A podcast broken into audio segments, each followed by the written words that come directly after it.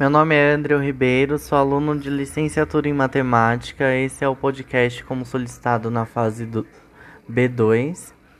Então, sobre a tragédia ocorrida na cidade de Nova Friburgo, no Rio de Janeiro, em 2011, a quantidade de chuva já era algo preocupante na realidade. Porém, lá, como em outras cidades, através de pesquisas, a gente pode ver que tem outros problemas, né, como infraestrutura na cidade, saneamento básico, a falta de amparo à população, onde ali vive principalmente áreas de risco, causando um certo problema à comunidade, não havendo qualidade de vida para habilitação na região.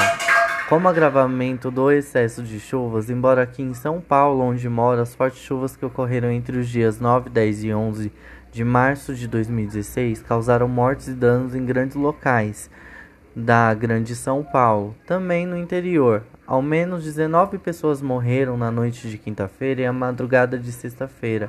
Nesses 11 primeiros dias de março, a capital já recebeu 89% das chuvas previstas no mês. Logo em costas, bueiros cheios de lixo provocando enchentes e trazendo perdas grandiosas a comunidades carentes nas principais ruas de São Paulo. Sobre o projeto GIDES, que se trata de uma quântica operação entre o Brasil e o Japão, ninguém melhor que o Japão para saber lidar com esse tipo de situação de maneira preventiva e corretiva, não é mesmo?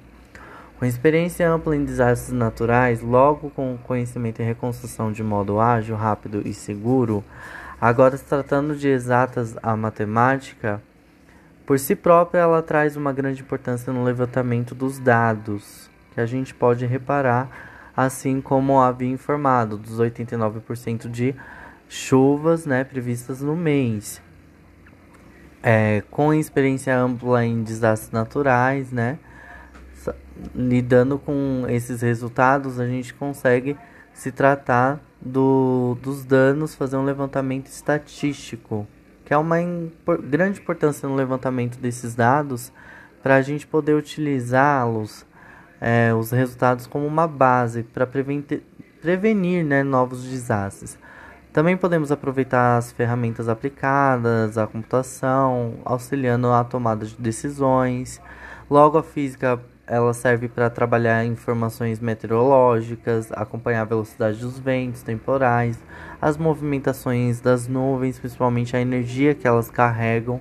Juntando todas as informações, a gente consegue trabalhar de um modo preventivo na tomada de decisões cabíveis antes que o desastre possa ocorrer. Portanto, as exatas têm importância fundamental na importância dos cálculos e ferramentas para essa tomada de decisões trazendo uma solução de modo ágil, preventivo, para que a gente possa verificar um meio de que não ocorra mais esse tipo de desastre, assim como ocorreu essa grande tragédia na cidade de Nova Friburgo, no Rio de Janeiro.